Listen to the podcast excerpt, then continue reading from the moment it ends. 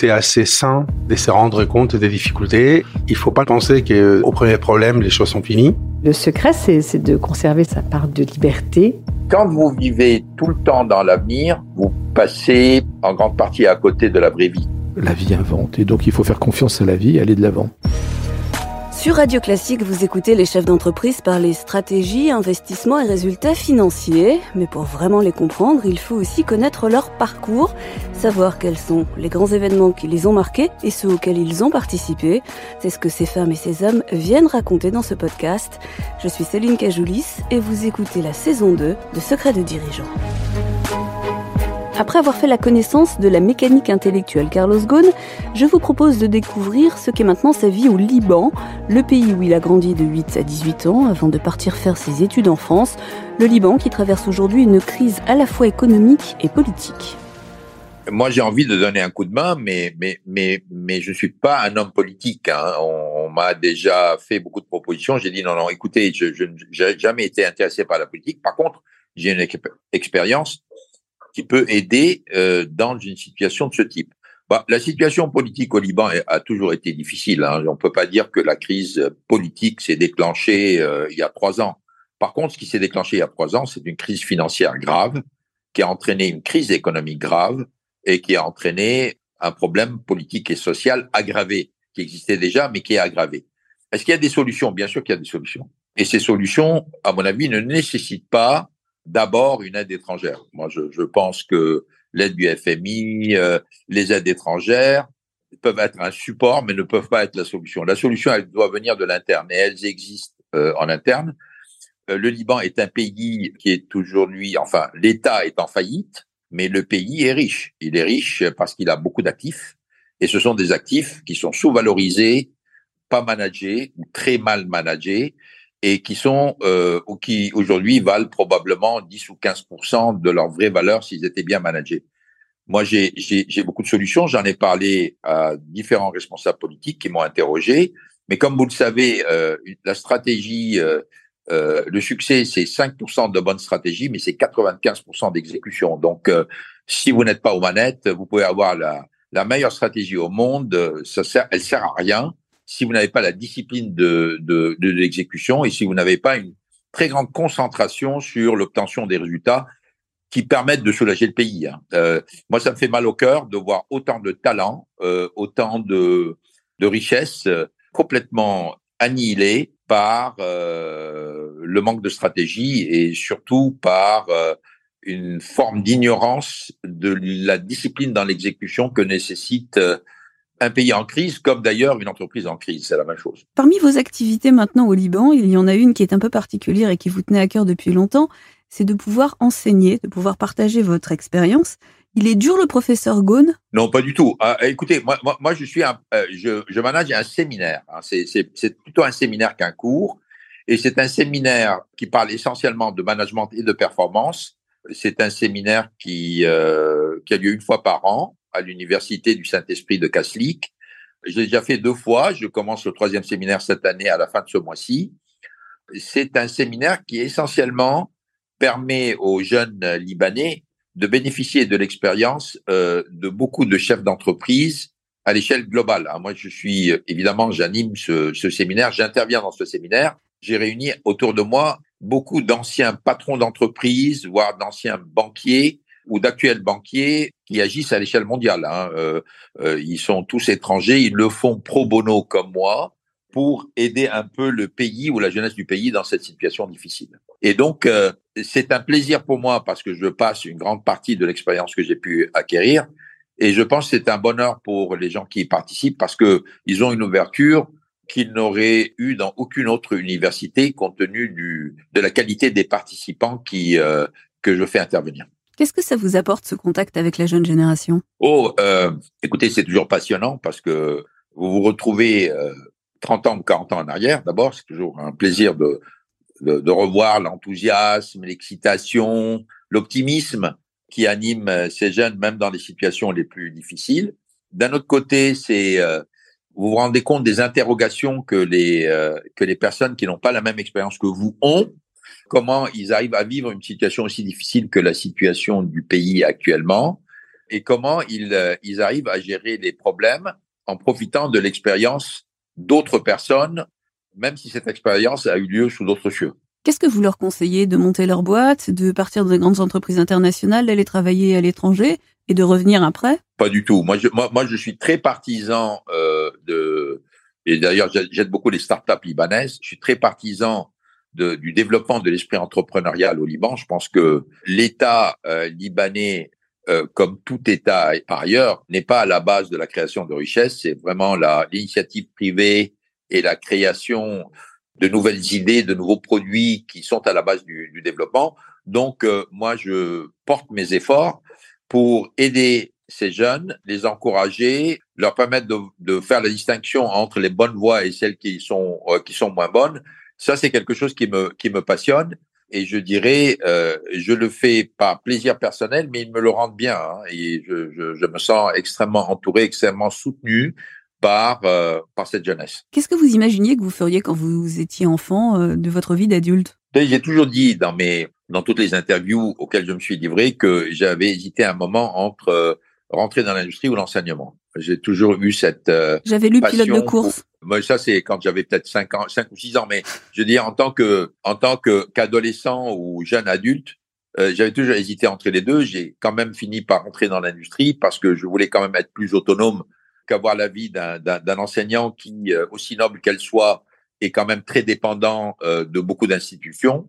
Mais et donc aujourd'hui, je me livre à euh, mon autre passion qui est l'enseignement. Et l'enseignement, c'est surtout être en contact avec euh, avec des jeunes, être en contact avec des esprits euh, qui sont des pages blanches, hein, et essayer de les aider à développer leur propre euh, analyse de la situation, se faire des, des idées à peu près justes sur ce qui est en train de se passer et surtout des opportunités. Je trouve que la génération, la jeune génération actuelle a devant elle des opportunités énormes.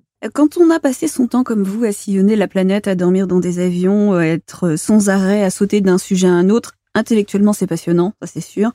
Quand on dirige aussi des centaines de milliers de personnes, euh, c'est excitant. Euh, quand on traverse des crises, comme vous le disiez, c'est intéressant aussi. Comment est-ce qu'on vit la fin brutale de cette suractivité? Ben, Vous savez, euh, contrairement à ce que vous pensez, euh, je m'y étais préparé parce que je vous avais dit, j'étais, j'ai longtemps hésité avant d'accepter, malheureusement pour moi, un nouveau mandat à la tête de Renault en 2018.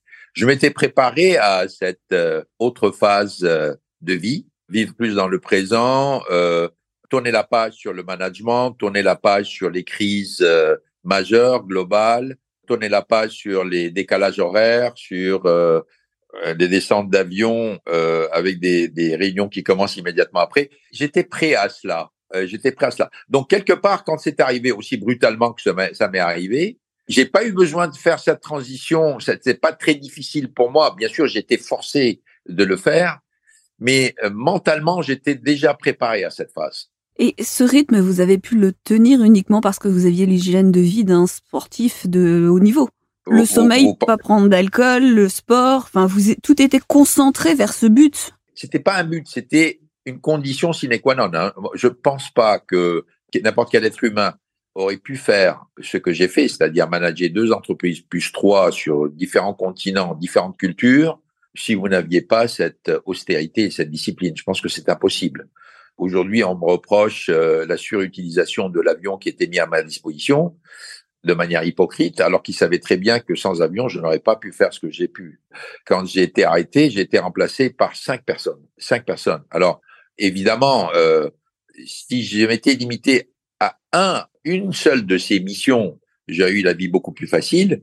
Mais euh, si j'avais cumulé autant de fonctions, c'était pas par ma décision, c'était par la décision des actionnaires. Hein. Je vous rappelle que à chaque fois que je me présentais pour un nouveau mandat à la tête de Renault ou un nouveau mandat à la tête de Nissan ou un nouveau mandat à la tête de Mitsubishi, tout le monde savait que j'avais tous ces jobs et tout le monde votait. Tout le monde votait parce que il considérait que j'étais euh, dans cette situation la meilleure personne pour mener à bien les objectifs de, de, de, de l'entreprise. Ceci étant dit, aujourd'hui j'ai tourné la page, je vis quelque chose de tout à fait différent. Ce qui a été un choc pour moi, c'est la brutalité de la transition. Je ne m'attendais pas à une transition aussi brutale et surtout la façon dont ça s'est passé. Mais ce que je vis aujourd'hui est quelque chose auquel j'étais préparé depuis un certain temps, pas dans toutes ses facettes, mais au moins dans la facette euh, ne plus avoir le management, ne plus avoir le stress constant, pour avoir la liberté de choisir ce que vous voulez faire, etc. Quand on voyage 200 jours par an et qu'on a quatre enfants, on fait comment? Ah, Ce que vous faites, c'est que vous substituez la quantité de temps que vous avez avec vos enfants par la qualité du temps, par la qualité de, du contact avec eux. Moi, j'ai j'avais la discipline de, de quand je pouvais me permettre de luxe de pas travailler les week-ends, d'être toujours avec mes enfants, de leur consacrer tout le temps. Euh, c'est pourquoi je ne participais pas à des événements sociaux, j'ai jamais euh, jamais appris à jouer au golf ou des choses comme ça. J'avais pas le luxe. J'avais choisi de me dédier à mes enfants euh, à partir du moment où j'en avais et à ma profession, à ma vie professionnelle, et tout le reste euh, passait en, en second. Parce que si vous voulez bien faire les choses, vous devez faire des choix. Vous pouvez pas euh, être un peu au milieu du guet sur euh, beaucoup de choses qui vous intéressent, mais finalement, vous ne faites jamais rien de bien. Moi, j'ai décidé de consacrer mes activités professionnelles et ma famille. Votre arrestation, euh, ça a été un choc pour eux comme pour votre épouse. J'imagine qu'à un moment donné, vous avez dû vous demander si votre famille et si votre couple n'allait pas exploser. Bien sûr. Vous vous posez des questions de ce type, surtout dans une perspective dans laquelle m'avait placé la justice japonaise, c'est-à-dire euh, après l'arrestation, bah, quand j'ai été arrêté, ils m'ont demandé si je voulais faire des confessions. J'ai dit, bah, je ne peux pas confesser des choses que je n'ai pas fait et auxquelles je n'adhère pas. Mais ils m'ont dit, ah, si vous faites pas des confessions, euh, on va les fouiller autre part, on va trouver des choses, on va vous coller des choses en plus. Et en plus, bon, si on trouve pas des choses sur vous, on va aller vers euh, votre épouse, on va aller vos, vos enfants. Donc moi, j'avais des menaces constantes de charges supplémentaires, même fabriquées, voire euh, d'aller euh, attaquer ma famille. Donc voilà la sauce à laquelle j'ai été traité, à laquelle j'ai été traité au Japon. Donc je savais que j'avais en face de moi un, monstre de, de, justice, que si je restais au Japon, j'allais subir ça pendant. vous savez, Greg Kelly, ils ont mis trois ans pour le juger. Après, Greg Kelly, c'était un, un, de vos directeurs. Un des directeurs trois ans pour le juger. Après, il a condamné euh, six mois avec sursis. Ils l'ont libéré. Trois ans pour une seule charge complicité dans la non-déclaration d'un salaire qui n'a été ni payé ni, euh, ni décidé. Pour moi, compte tenu de la multiplicité des charges euh, qu'ils ont amenées contre moi, ça aurait été sept à huit ans euh, de, de, de, jugement. Et, puis après, euh, probablement une condamnation sur quelques années supplémentaires parce que j'aurais bien trouvé une broutille pour laquelle il pouvait blesser en prison. Donc j'étais devant une perspective de ne plus pouvoir ni parler ni voir ma famille pendant plus de dix ans. Bah, pour un homme de, à l'époque j'avais 64 ans, pour un homme de 64 ans, c'est la fin du monde. Hein. C'est-à-dire que je savais très bien que si je n'arrivais pas à trouver une solution immédiate, j'allais perdre ma famille. Euh, non pas parce qu'ils ont manqué de loyauté ou d'amour, mais vous savez, le temps efface tout et la distance encore plus. Euh, donc je savais qu'il fallait que je trouve une solution pour essayer de reprendre le contrôle de ce que qui me restait comme contrôle dans ma vie. Vous avez été surpris de la, de la force de la réaction et de la capacité de réaction de vos enfants? Vous avez quatre enfants. Hein. Ils m'ont impressionné, mais surtout euh, aussi, je dois dire que c'est surtout ma femme qui a porté le flambeau. Hein. Euh, et d'ailleurs, elle a subi les conséquences, puisque comme vous le savez, les Japonais ont émis un mandat d'arrêt contre elle sur euh, soi-disant un, un parjure totalement fabriqué et qui le maintiennent. Mon, épouse euh, est un peu otage comme moi du système japonais, mais sauf qu'on est au Liban et non pas au Japon. Heureusement pour nous. Vous avez grandi entouré de votre maman, de vos trois sœurs, vous avez euh, trois filles. Est-ce que vous pensez que vous avez une sensibilité un peu différente euh, aux femmes et est-ce que vous travaillez pas finalement plus facilement avec les femmes qu'avec les hommes avec lesquels il peut y avoir de la concurrence? Que j'ai plus de sensibilité euh, vis-à-vis des femmes, c'est certain. Euh, comme vous le dites, euh, j'étais très proche de ma mère. Je suis toujours très proche de ma mère. J'ai trois sœurs, j'ai pas de frères. J'ai trois filles et un garçon. Euh, oui, il y a, y, a, y a probablement une très grande sensibilité puisque j'ai vécu, j'ai été éduqué dans cette dans cette ambiance. Est-ce que ceci a rendu mes contacts avec le monde masculin plus difficile? Je ne pense pas. je ne pense pas. Je pense que quand on vit dans un milieu très féminin, ça vous aide beaucoup aussi dans le monde masculin. Puisque, comme vous savez, les meilleurs experts sur les hommes, ce sont les femmes. Donc, quand vous vivez avec les femmes, ça vous aide beaucoup avec les hommes. Quelle est la différence entre un premier et un deuxième mariage? Ah, euh, écoutez, le, le, le, deuxième mariage, en général, euh, en général, hein, je parle de généralité, est plus réussi que le premier parce que Dans un premier mariage, vous apprenez beaucoup de choses. Souvent, vous faites des bêtises. Vous avez, euh, oui, alors les bêtises que vous faites au premier mariage, vous, avez du mal à les corriger, même si vous avez envie de les corriger parce qu'elles laissent des traces. Mais par contre, dans un deuxième mariage, vous avez beaucoup appris des bêtises que vous avez faites euh, au cours de votre premier mariage, donc vous avez plus de chances de réussir. Et d'un autre côté, euh, moi, mon deuxième mariage a eu lieu, donc j'avais déjà quatre enfants, donc j'ai vécu, je vis avec ma deuxième épouse en tant que couple. On ne vit pas ensemble en tant que parents. Et ça aussi, c'est très différent parce que ça me laisse beaucoup de temps pour m'occuper d'elle et elle aussi, ça lui laisse beaucoup de temps pour s'occuper de moi. J'ai quelques petites questions pour terminer. Est-ce que vous continuez à jouer au bridge? Et pourquoi est-ce que vous jouiez au bridge? Ah, le bridge est ma passion, toujours été ma passion. J'ai appris au bridge, c'est ma mère qui m'a appris à jouer au bridge. J'avais l'âge de, de 7 ans, 6 ans ou 7 ans, toujours jouer au bridge. J'ai la chance euh, maintenant de pouvoir jouer au bridge et je joue avec euh, une équipe de joueurs libanais qui étaient champions du Liban, qui ont joué dans différents championnats internationaux et qui sont d'un très très bon niveau. Donc euh, j'ai ma partie de bridge hebdomadaire qui est euh, sacrée pour moi. Et c'est un grand plaisir parce que quand on joue au bridge, on pense pas à autre chose.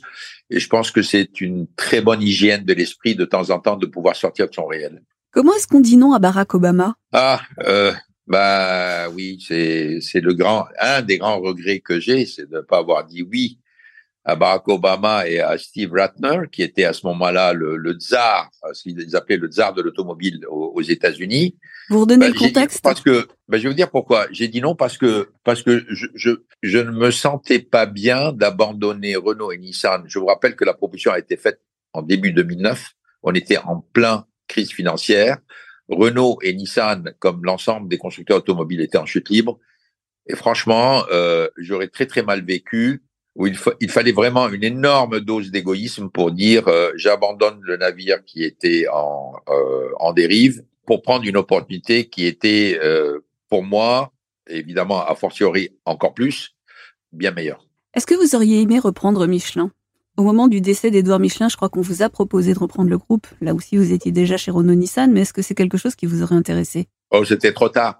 Euh, c'était trop tard. Non, non. euh, euh, évidemment, si François Michelin n'avait pas décidé de confier les rênes de Michelin à son fils Édouard, ce que je trouve tout à fait légitime, parce que d'abord, Édouard était tout à fait capable de mener l'entreprise. En plus, il avait la légitimité, le nom de l'entreprise familiale, ce que je comprenais parfaitement.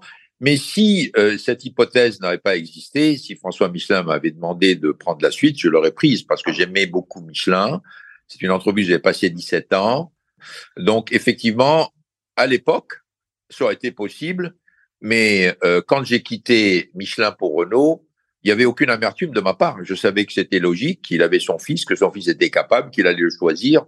Pour moi, c'était normal. Est-ce que c'est pas un peu bizarre d'avoir un vignoble lorsque l'on ne boit pas de vin? Moi, le vignoble, pour moi, c'était un, un monde euh, différent. C'était, euh, vous savez, l'industrie automobile, c'est du métal, c'est de la rationalité, c'est de la technique, c'est de la technologie, c'est des grandes organisations. Le vignoble, c'est c'est le rêve, c'est le soleil, c'est euh, c'est la poésie, c'est euh, c'est l'ivresse.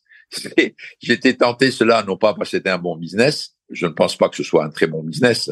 Il y en a quelques-uns qui sont euh, qui, qui marchent très bien, mais je pense que c'est une très grande complémentarité par rapport à ce que j'ai pu faire. Je le regrette pas du tout. Vous adorez conduire. Maintenant que vous avez le choix, vous conduisez quoi comme voiture? Bien, actuellement, je je conduis une euh, Mercedes. Vous savez que, alors évidemment, j'ai- j'ai pour un certain nombre de raisons, je ne conduis aucune voiture de l'Alliance, mais mais ça c'est probablement quelque chose que je devrais surmonter euh, au bout d'un certain temps. Mais comme j'ai beaucoup travaillé avec Mercedes, comme vous savez, il faisait partie de l'Alliance.